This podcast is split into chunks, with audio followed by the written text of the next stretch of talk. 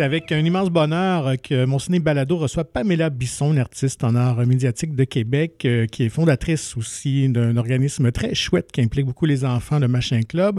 Donc, elle pourra nous en jaser. on reçoit aussi Pamela dans le cadre du Festival de cinéma en famille de Québec, un festival qui se tient là, pendant cette semaine de relâche ici euh, dans la région de Québec, où on projette beaucoup de films en exclusivité, des films d'animation, euh, dont Pamela est membre du jury pour enfants. Donc, jury pro. Jury pro enfant ou jury pro? Euh, merci. Il y a les deux. Je suis membre du jury pro, mais je m'occupe aussi du jeune jury, donc euh, t'as pas tout faux. Voilà, voilà. C'est les deux. Et puis, euh, donc, elle va nous parler aussi de, de ce volet-là, qu'on connaît peut-être un peu moins comme cinéphile, parce que Pamela a quand même voyagé beaucoup, participé à beaucoup de, de jurys de, de, films. Alors, ben voilà. Alors, merci d'accepter cette invitation. Merci pour l'invitation. moi, je voudrais juste savoir tout d'abord, peut-être comme première question très, euh, très de base, mais euh, d'où est née cette passion pour, euh, pour le cinéma? Est-ce que ça remonte quand tu étais vraiment toute jeune, toute petite? Oui, moi, ben, je me, moi, je me passionne pour les arts dans, sous toutes leurs formes. J'ai choisi le, le, créneau, le médium de la vidéo, du cinéma, des arts médiatiques pour m'exprimer euh, en tant qu'artiste, puis aussi pour mobiliser les jeunes dans des projets, euh, des projets qui font du sens, euh, ou c'est un anglicisme en tout cas, qui... J'essaie de faire attention. donc, c'est le cinéma, c'est sûr que pour moi, il y avait un désir de poursuivre un peu la, mission de Rock de Mers dans un, écosystème qui a évolué, qui n'est pas celui euh, dans lequel les contes pour tous ont émergé dans les années 80. Euh, donc, euh, avec la présence du web, avec les outils qu'on a aujourd'hui, comment on peut raconter des histoires, puis comment on peut mettre les jeunes au centre de ces histoires-là. C'est un peu ce qui m'a motivé à à fonder le Machin Club puis à, imaginer toutes sortes de projets. Là. Puis le Machin Club, euh, si on l'attaque, c'est quoi exactement? C'est comme un genre d'incubateur de, projets? Oui, incubateur, ça serait un bon, un bon mot parce que dans le fond, euh, le Machin Club a évolué au fil de ses projets depuis sa fondation en 2015. Puis son objectif, c'est toujours de produire des arts médiatiques avec et pour le jeune public. Et ces, euh, ces projets-là vont se définir en fonction des, des alliances qui se créent avec euh, les autres organismes culturels du milieu, mais des fois pas nécessairement non plus dans le milieu culturel. Le but, c'est pas de créer de gens, on n'est pas une, une, école de cinéma, on n'est pas, c'est un organisme euh, à but lucratif qui veut produire des arts médiatiques en s'alliant avec les jeunes, donc euh, toujours avec des professionnels aussi dans chacun des projets, mais en permettant aux jeunes d'avoir une voix euh, sur les différentes plateformes, puis dans des, des projets artistiques qui, euh, qui vont peut-être euh, éveiller, allumer des étincelles en eux. et les, donc, comme je disais, c'est pas le but, c'est pas de faire de jeunes réalisateurs ou de jeunes journalistes, c'est vraiment de les éveiller à leur, au monde qui les entoure en utilisant tous ces, ces, ces processus de création comme prétexte pour les rendre des citoyens encore plus, citoyens et citoyennes encore plus ouvert ou allumé? Euh, ancré dans leur communauté, en lien avec, euh, avec le milieu artistique, oui, mais aussi euh, avec ce qui se passe socialement et, tout ça. Je pense que vous travaillez quand même avec des jeunes, même d'âge primaire, donc ça commence assez tôt. Vers quelle tranche d'âge que, que vous ciblez? Ben, ça dépend toujours des, des, projets, mais dans, dans, ce que, dans ce que le Machin Club propose de façon autonome, euh, c'est euh, à partir de la maternelle. Si un enfant euh, a cette volonté-là, en fait, si les parents voient ce que le Machin Club fait, puis l'enfant se reconnaît là-dedans ou l'enfant aurait envie de, de participer à, à, des projets de télévision jeunesse, mais n'a pas nécessairement la maturité pour être un jeune acteur, mais aurait envie de, de se déployer dans dans sa personnalité, dans sa créativité à travers des projets qui vont toujours être différents, diverses, euh, ben, le Machin Club s'adresse à lui. Donc, euh, il peut devenir membre. Et là, après, comme je, suis membre de Spira, Spira m'informe de, des projets artistiques euh, qui sont en cours. Des fois, ça m'appelle, des fois, ça m'appelle moins. même chose pour les membres du Machin Club au final. Excellent. Moi, j'aimerais peut-être juste revenir un peu sur ton parcours. J'avais vu que tu avais étudié en animation. en animation et recherche culturelle à l'UQAM. C'est pas l'animation 2D, l'animation 3D. l'animation dans le sens de l'action culturelle, vraiment. Donc, euh, c'est un, bac qui est euh, assez multidisciplinaire dans le sens où à l'UQAM, on a la possibilité d'aller choisir des, des, cours qui sont soit dans le volet sociologie ou dans le département des communications ou dans le milieu artistique aussi. Donc, tu peux faire un cours de marionnette dans ta formation si tu sens que ça va avoir un, sens. Puis, euh, c'est sûr que pour quelqu'un, euh, jeune adulte qui s'en va dans ce programme-là et qui ne sait pas nécessairement vers où tirer ses lignes, il peut s'y perdre. Euh, mais moi, j'avais toujours j'ai toujours eu cette volonté-là de rendre les arts accessibles avec, avec les moyens que je peux avoir, que j'ai j'ai su en tirer profit finalement. Donc, euh, j'ai fait un stage universitaire à l'émission Ramdam. Puis, euh, ben oui. Est-ce que tu peux nous en parler un, petit peu plus de cette expérience-là? Ça a été quand même une émission euh, très marquante pour une génération. Ouais. Ben, c'est ça. Ben, puis je me rends compte, moi, ça a été marquant aussi dans mon processus professionnel parce que je vois les. Je, je vois que ce que j'ai appris ou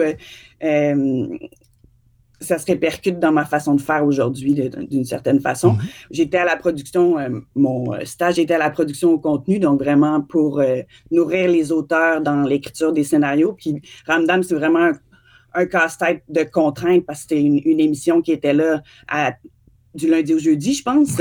Donc, c'est quatre fois par semaine. C'est une équipe d'auteurs, il y a plusieurs personnages. Donc, chaque comédien a ses contraintes UDA ou son nombre de son nombre d'épisodes dans lesquels il va avoir euh, le droit d'apparaître pendant la saison. Donc, tous ces éléments-là, le, nombre de décors que tu vas utiliser, la thématique de l'épisode, si on parle de l'intimidation, euh, X, Y, Z, donc l'auteur part de cette thématique-là, puis après ça, euh, choisit quel personnage va porter la thématique. Puis, ben, à quelque part, tout ça, ça m'a ça m'a outillé, outillé, même si au moment où je le, visais, je le vivais en 2007, j'avais l'impression que c'était un monde contraignant. Euh, j'avais plus envie d'aller explorer le web parce qu'il n'y avait pas encore de balises. Donc, euh, c'est ça qui a fait en sorte que j'ai plus, au lieu de rester vivre à Montréal, je suis revenue à Québec en me disant, ramenons la, faisons les choses ici. Je pense que c'est possible maintenant qu'on on a de plus en plus les outils puis que les choses se démocratisent. Et justement, comment est né le Machin Club? Qu'est-ce qui a été le, le déclic, euh, pour ben, Le déclencheur, euh, je dirais que c'est à un moment où les gens, les gens euh, j'avais déjà comme amorcé des projets avec des écoles. Puis les gens m'approchaient pour savoir si j'avais euh, des franchises ou si mes projets étaient comme structurés. En tout cas, je me rendais compte que ce que je faisais méritait une structure, une, façon de, Spira n'est pas, ne, dédie pas toutes ses actions à la jeunesse, même si parfois il y a des projets de médiation culturelle. Euh, moi, je voulais un organisme qui se dédie à ça principalement. Donc, euh, j'ai comme eu aussi, à un certain moment, l'accumulation d'expériences professionnelles qui font en sorte que tu arrives un peu à un cul-de-sac, tu es là, ben, ça me prend ça me prend un outil, ça me prend un véhicule, puis ce, véhicule-là, c'était le Machin Club. C'est comme de créer un organisme à but non lucratif qui allait permettre d'ouvrir des portes pour euh, créer des projets que j'aurais pas pu créer en restant juste euh, une artiste individuelle qui tente de mener ces choses. c'est super beau. Puis ça fait plusieurs années aussi que euh, tu participes au FCEQ, au festival en famille. Il me semble qu'il y a eu de la radio euh, des, balados de la radio? Euh. Depuis le début du Machin Club, en fait, depuis 2015. Euh, donc, c'était à la pyramide. Puis même avant que le Machin Club soit constitué officiellement comme un, un OBNL, je m'occupais de la radio étudiante à l'école Anne Hébert. Puis c'est comme ça que j'ai un peu créé une une communauté de jeunes qui avaient envie de participer à mes projets. Euh, évidemment, ces jeunes-là, il y en a qui sont rendus au cégep. le, temps, passe vite déjà. Euh, puis, ben, le souci, c'est toujours d'avoir une relève de, jeunes parce que moi, mon public cible, c'est vraiment l'âge de Ramdam. C'est 9-12 ans. Euh, c'est à partir après, quand on arrive au secondaire, la majorité des jeunes ont une poussée d'hormones qui fait qu'ils sont euh, un petit peu plus sensibles au regard des, ordres, et des mhm. autres. C'est plus difficile euh, d'aller dans la même magie avec eux. Euh, quoique c'est encore possible de le faire. Là. il s'agit juste d'avoir le meilleur contexte puis de trouver les stratégies pour y arriver. Mais moi, mon, mon cœur est là avec euh, ce, groupe d'âge-là. mais on développe des projets avec le Machin Club en ce moment. Il y en a, un en cours qui est des ados et des aînés. Donc, vraiment, le Machin Club n'a pas nécessairement que la cible 9-12, mais c'est sûr que c'est son noyau fondateur.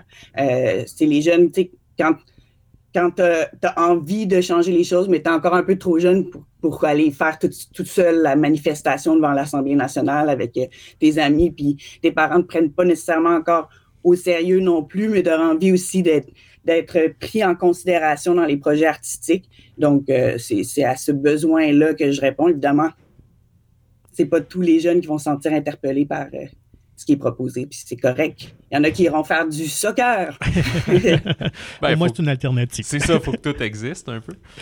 Moi, j'aimerais savoir un peu euh, que tu nous parles de ton expérience de, participante sur différents jurys. On sait que tu as eu l'occasion de, voyager un peu pour ça. Est-ce que tu as des souvenirs marquants d'un festival? Je sais qu'avant Ordon, on parlait de ta plus récente expérience en Ukraine, puis tu nous parlais un peu de tout ça? Oui, ben, euh, je suis, euh, je fais partie d'un réseau de, gens qui se dédient au cinéma jeunesse qui s'appelle le CIFEJ, le Centre international du film pour l'enfance et la jeunesse. C'est né après la Deuxième Guerre mondiale à Bruxelles. Pendant quelques années, pendant une dizaine d'années, ça a été à Montréal. Pendant que c'est encore à Montréal quand j'étais euh, aux études universitaires.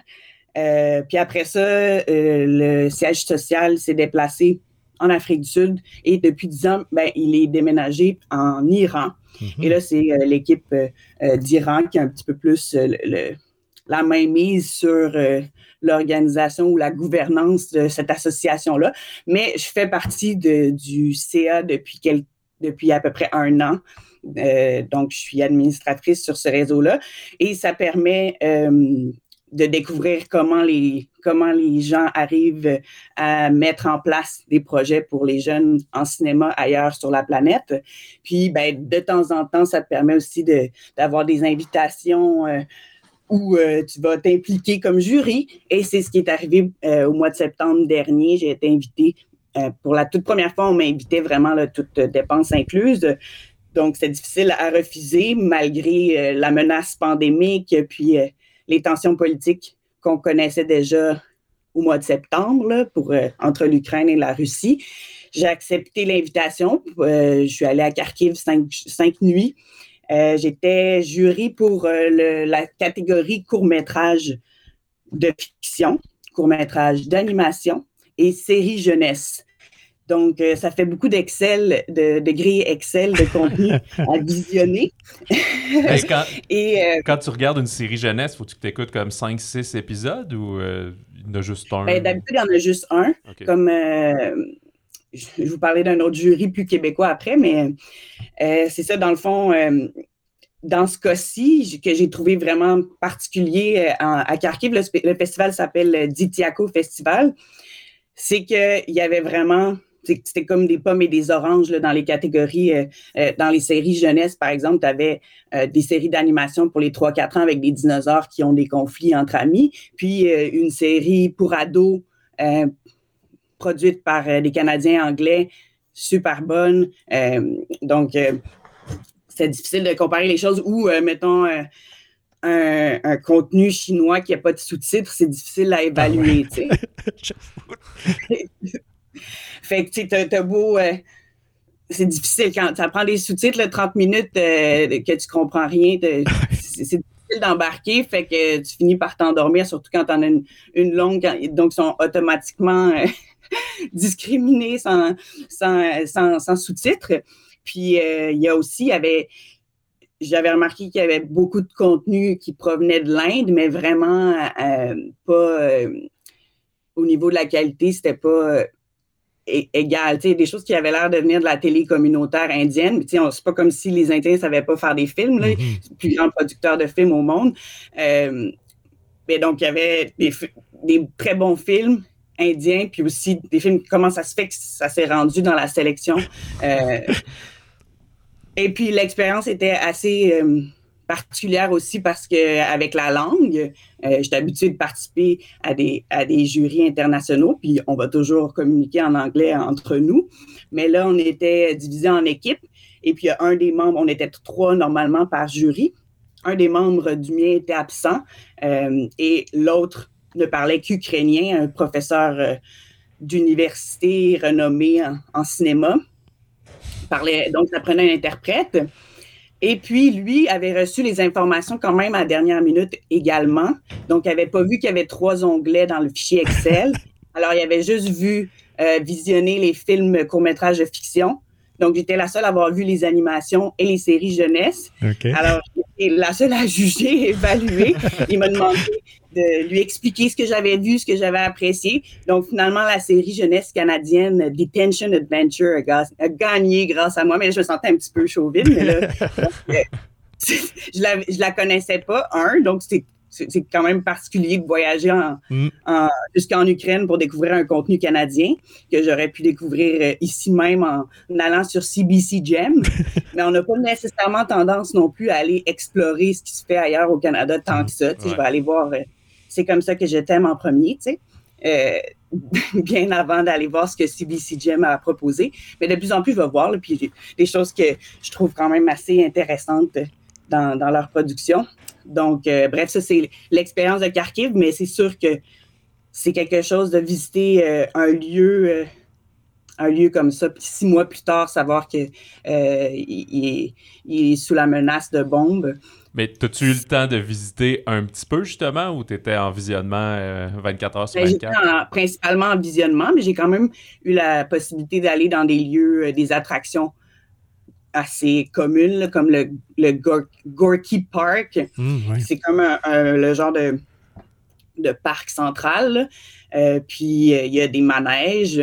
Il y a, ce qui m'a impressionné le plus de Kharkiv, c'est la quantité de terrains de jeu, des, des parcs gratuit, là, pas euh, les manèges avec, qui coûtent des sous, mais des structures de jeux pour enfants de toutes les formes, de toutes les couleurs, de toutes les thématiques possibles, pirates, cirque, mais à quelques mètres de distance. T'es comme, on vient de voir un, je viens d'en voir un, quelques mètres, il y en a un autre, puis il y a des enfants partout qui jouent. Hmm. Donc, c'est sûr que ça, rend la chose encore plus, euh, encore plus percutante parce que moi, ce que j'ai vu de cette ville-là, c'était une ville pour enfants. Une ville avec euh, puis justement, dans le parc où il y a les manèges, la grande roue, partout dans le parc, c'est comme si tu étais euh, un petit peu dans Alice in Wonderland. Il y a des sculptures euh, à hauteur d'enfants, euh, des petits monuments, des enfants qui, qui pêchent, des enfants qui jouent à la marelle, qui jouent à corde à danser. Puis j'ai visité le zoo qui venait juste d'être réouvert, tout réaménagé, le plus beau zoo que j'ai jamais vu de ma vie, avec ah des, espaces là, pour les animaux que, quasiment jaloux. Là. Tu sais, ça a l'air d'habitude, tu dis, ben voyons, ça n'a pas de bon sens comme traitement pour les animaux.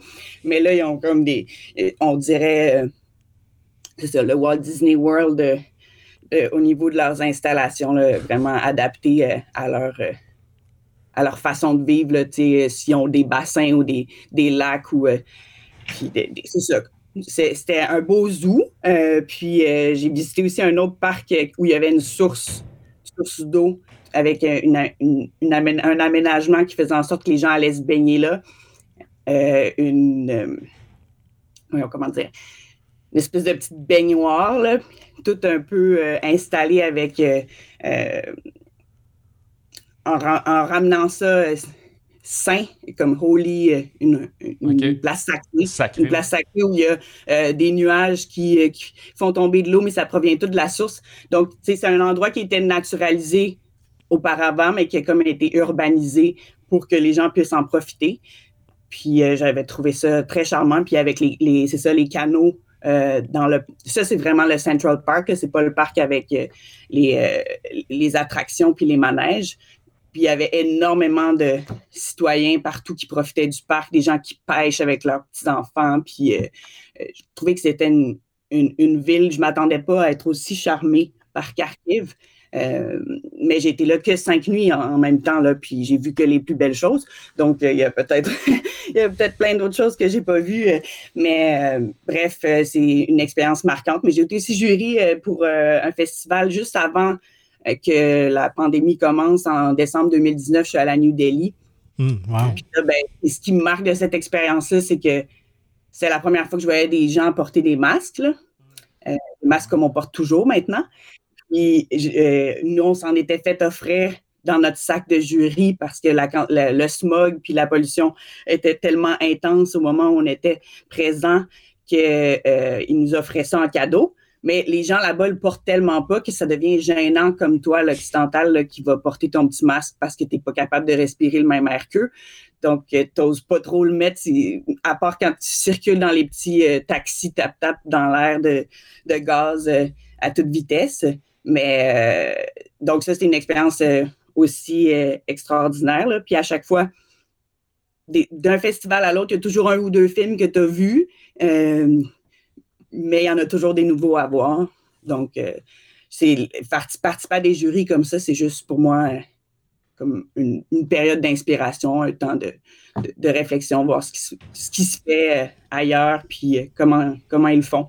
Mais si on compare ça, est-ce que tu trouves, sais, comment est le cinéma familial ou pour enfants canadiens ou québécois, Est-ce qu'on manque un peu justement de films de fiction comme Rock de Mers puis Les Contes pour tous mais je sais qu'il y a beaucoup de cinéastes qui ont la volonté de le faire. Euh, euh, c'est sûr que, euh, mettons, en, Europe, en Allemagne, puis dans les pays de l'Europe du Nord, ils ont, je pense qu'ils ont des financements strictement dédiés, une hmm. enveloppe du budget pour s'assurer qu'à chaque année, il y a des films jeunesse qui se font. Tandis que nous, ben, les films sont en compétition avec tous les autres, tous les, avec les Xavier Dolan, avec les. Ouais, fait que c'est sûr que ça devient difficile. Et puis surtout si, si on compare, euh, normalement aussi, le box-office coûte moins cher pour les, les, films familiales parce que les billets sont moins chers pour les enfants.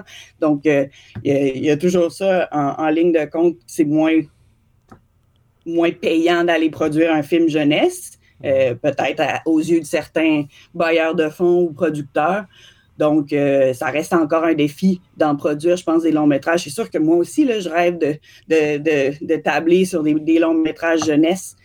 En attendant, ben, tu fais le mieux que tu peux. Euh, euh, c'est la débrouille de, de produire dans, dans un contexte où il y a aussi énormément de contenu, puis les jeunes ne vont pas nécessairement être intéressés par les contenus québécois. Puis ça, c'est ça qui est, le plus qui est, le, plus grand défi, tu sais, parce que je, participe aussi comme jury. Ça va être ma deuxième expérience cette année euh, pour euh, l'Alliance Média Jeunesse, qui est un organisme qui regroupe tous les producteurs euh, du Canada, donc anglais comme francophone. Puis eux, ils en font des études à chaque année auprès des jeunes. Qu'est-ce que les jeunes consomment comme contenu? Et puis, les jeunes connaissent en majorité tous les grandes séries, Squid Game, mm-hmm. Stranger Things, toutes les affaires sur Netflix mais quand tu leur nommes les séries québécoises, c'est pas unanime qu'ils les connaissent. Et même s'ils s'adressent à eux. Donc, tu sais, on n'est plus à l'époque de Ramdam où le Ramdam, puis, ou même avant, c'était encore euh, les, les jeunesse mm. allaient plus rejoindre directement leur cible mm-hmm. parce qu'il n'y avait pas une mère, puis euh, un univers euh, infini de contenu à dépouiller avant de tomber, ce qui s'adresse à tout. Puis ben, c'est sûr que tu peux avoir aussi envie de, consommer des trucs qui ne s'adressent pas à toi non plus, comme Squid Game. Mm-hmm. Effectivement.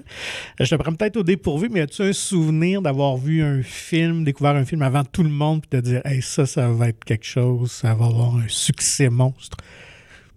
Euh, ben, c'est toujours la, difficulté de. Moi, j'envoie des films que je, voudrais que les, enfants les voient ici, mais après, c'est la difficulté de mm. les d'avoir les droits de distribution ici qui soient présentés ou euh, des fois même qu'il y, ait la traduction. Donc, euh, il y a plusieurs films que, que j'ai vus comme ça que j'espérais qu'ils soient présentés.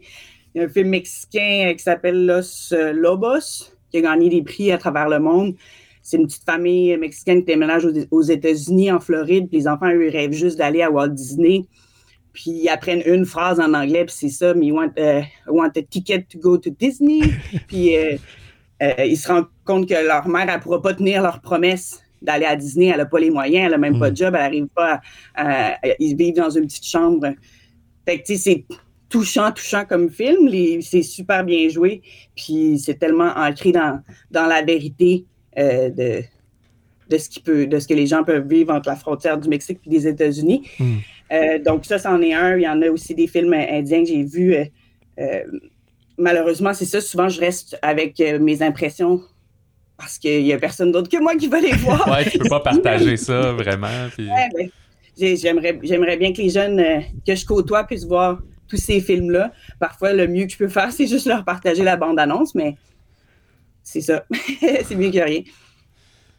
Et puis, euh, ben là, tu vas occuper euh, tâche de jury sur le Festival de cinéma en famille de Québec. Euh, donc, qu'est-ce que ça comporte? ça va bien aller. Oui, c'est ça. C'est un, un programme un peu plus allégé. Est-ce que, je pense que tu en as déjà vu de la programmation, as-tu un coup de cœur jusqu'à présent ou quelque chose que tu as hâte de voir parmi la sélection qui attire vraiment ta curiosité? Euh, dans la sélection, moi, ce qui m'intéresse, je pense, c'est Invisible Sue, celle qui m'intéresse le plus. Moi, je suis plus une, je suis plus attirée par les films euh, de prise de vue réelle que les films d'animation. C'est plus euh, ce que j'aime, mais je vais en voir quand même des films d'animation. Mais ma préférence va dans, comme les pour tous finalement, avec des jeunes qui ont, qui, incarnent des quêtes plus grandes que que nature, des choses que des fois on aurait envie de vivre en tant, en tant qu'enfant ou euh, comme adulte, euh, ça nous rend nostalgique. Donc, euh, c'est ça. Invisible Sue, c'est celui qui m'attire le plus. Vous avez vu Le Loup et le Lion, les deux, en plus, je pense, c'est ça? Le Loup et le Lion, j'ai trouvé ça touchant. Je suis pas tellement je suis pas tellement non plus film d'animaux, mais tant qu'ils parlent pas, je suis j'embarque. non, mais c'est très touchant. écoute, c'est vraiment vraiment pour les animaux. Ils sont tellement adorables et mignons à voir. Fait que... Ouais, si, pour les paysages aussi. Aussi, ouais, dans les euh, rocheuses, c'est bien, ouais, effectivement, c'est bon. Mais c'est supposé se passer au Québec. Ah ouais, OK. Non, attends. Peut-être dans la fiction. Ça a été tourné au Québec. C'est ça. Ouais, je pense qu'il y a, certains trucs qui ont été tournés au nord de Montréal. Ben, c'est très vaste dire le nord de Montréal. Ouais, c'est ça, les Laurentides. Mais d'autres peut-être au Canada. Euh... Et au générique, il y a la SEDEC, donc. Euh, ouais, c'est ça grosse coprod et tout. Puis, euh, ouais, c'est ça, ça me fait rire parce que, tu sais, des fois, il y a des réals vont dire Ah, c'est quand même difficile de tourner avec des enfants. Il y, en a qui sont plus adaptés que d'autres, mais tourner avec un lionceau, ça doit quand même être euh, rock and roll. Oui, oui, c'est ça. Puis essayer de. Je sais pas si. En fait, j'ai euh, acheté le livre, là. le livre sur les dessous. Je voulais le, lire pour en jaser avec les jeunes, mais j'ai pas encore eu le temps ça viendra peut-être après, mais c'est sûr que c'est une, tu t'embarques dans une aventure. Euh, l'histoire de, l'histoire de la création du film est, probablement un, film encore plus intéressant que le film lui-même. le, fait d'essayer de faire naître une amitié improbable entre un, lion puis un loup. Euh, je ne sais pas si cette relation était là initialement ou elle a été créée que pour le film, mais mais j'imagine que je vais l'apprendre dans le ben, livre. de ce qu'il disait autour de la sortie du film, euh, ben, elle n'était pas là avant parce que le film commence c'est vraiment des très bébés. Mais à la fin du tournage, ils étaient supposés comme les séparer puis chacun aille dans X réserve, mais ils les ont laissés ensemble finalement. Hmm. Fait que, ils sont pas dans la nature, ils sont en captivité, mais ils continuent à vivre ensemble, ces deux animaux-là, genre comme si c'était des frères finalement. Hmm, c'est spécial. Euh, mais euh, avant de, conclure, au FCEQ, tu as un atelier cette année aussi euh, qui va être à quelques occasions. C'est Québec dont vous êtes le héros. Puis j'ai cru comprendre que c'est un atelier qui va être comme sur plusieurs années ou quelque chose comme ça. Ça se peut-tu?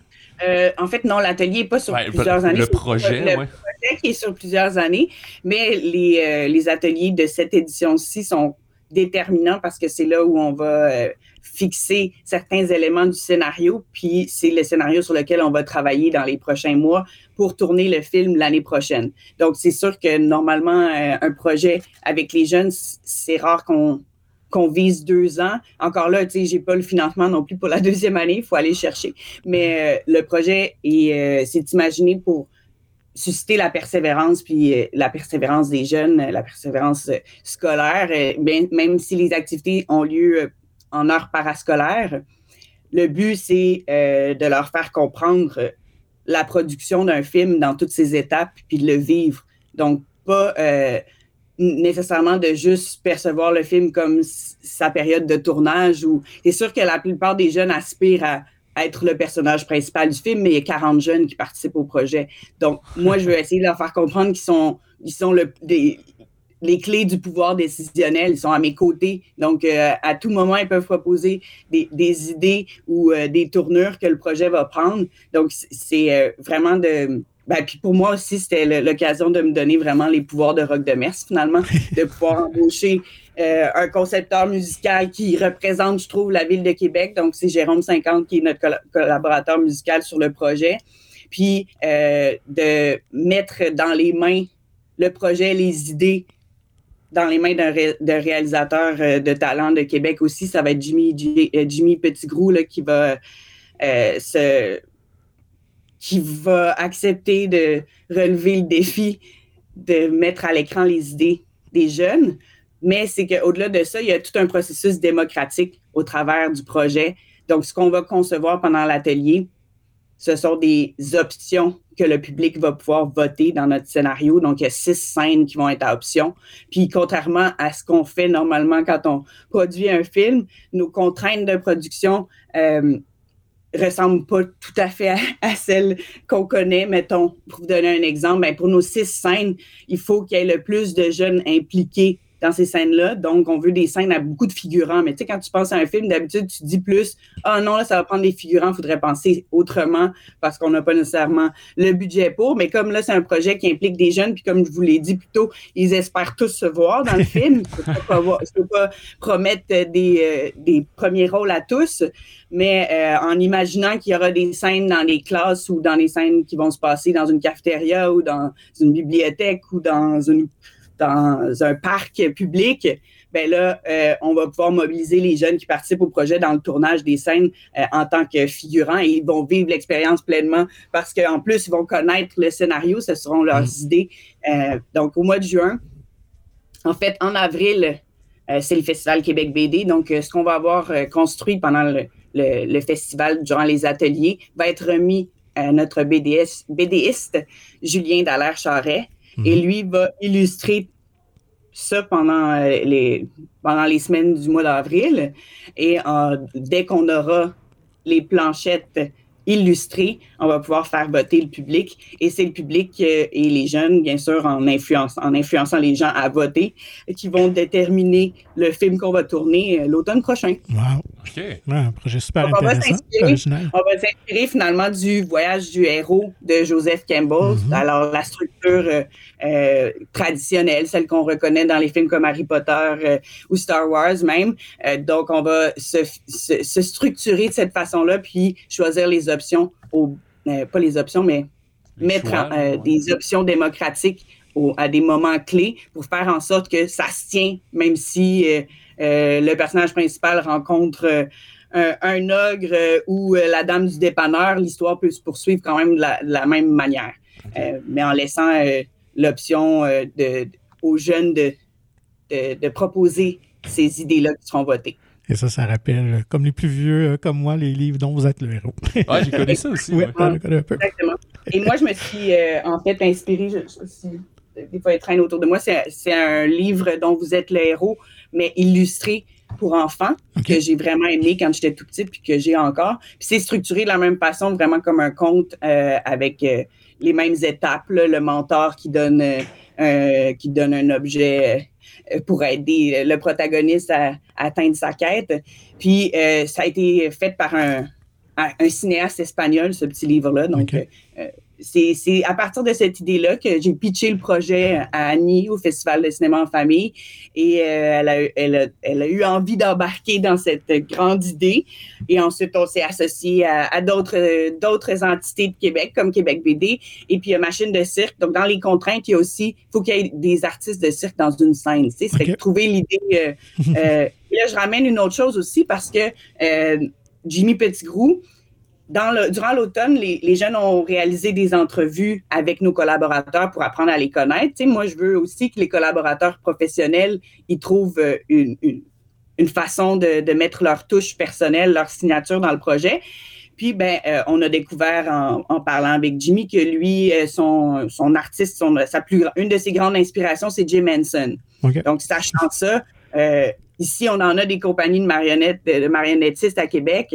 Donc, euh, on va tenter de s'associer avec un créateur de marionnettes pour avoir un peu euh, la touche effets spéciaux pré Jurassic Park, puis le faire vivre aux jeunes. Mais ça, c'est que finalement, c'est un projet de long métrage avec au bout de tout ça? Non, non, ça va être un, 20 minutes, un petit court métrage de 20 minutes. Mais tu sais, les, professionnels qui font des courts de métrage de 20 minutes, ça peut leur prendre trois ans à les ben réaliser aussi, puis avoir le financement. Donc, avant d'arriver à l'idée de ton scénario, ça t'a pris des années aussi. Donc, la, première année qu'on vit avec les jeunes qui est en cours, c'est une, étape de recherche, idéation, puis de leur faire vivre ça aussi. Puis ceux qui abandonnent au début, ben malheureusement, ils n'auront pas, pas persévéré pour voir le fruit des efforts puis leurs idées aboutir à quelque chose s'ils ont partagé. Et, ben, en tout cas, c'est super chouette. Euh, merde pour le projet, comme on dit. Et puis, euh, pour ceux qui voudraient venir te jaser, ben, tu seras présente au CLAP. Euh, donc, oui, ça va se passer le 8, 9 et 10 de 10h à midi. Le 9, c'est à l'ancienne Lorette, puis le 8 et le 10, c'est à Sainte-Foy. À Loretteville? Pas l'ancienne Lorette, ah, mais oui. Est-ce que les gens doivent s'enregistrer pour participer à l'atelier? Comment ça fonctionne? oui, c'est ça. Tu peux aller sur le site FCEQ euh, .ca, je pense bien. Et vous allez euh, cliquer sur l'activité Québec dont vous êtes le héros pour réserver vos places. C'est gratuit. Vous pouvez offrir aussi une contribution au festival, mais l'activité est offerte gratuitement et vous pourrez bien sûr euh, venir influencer vous aussi le scénario de notre court métrage collectif. Ben, merci beaucoup, Pamela. Ben, merci à vous. Bon festival, bon visionnement de film et bon popcorn. Bon festival à vous aussi. merci beaucoup.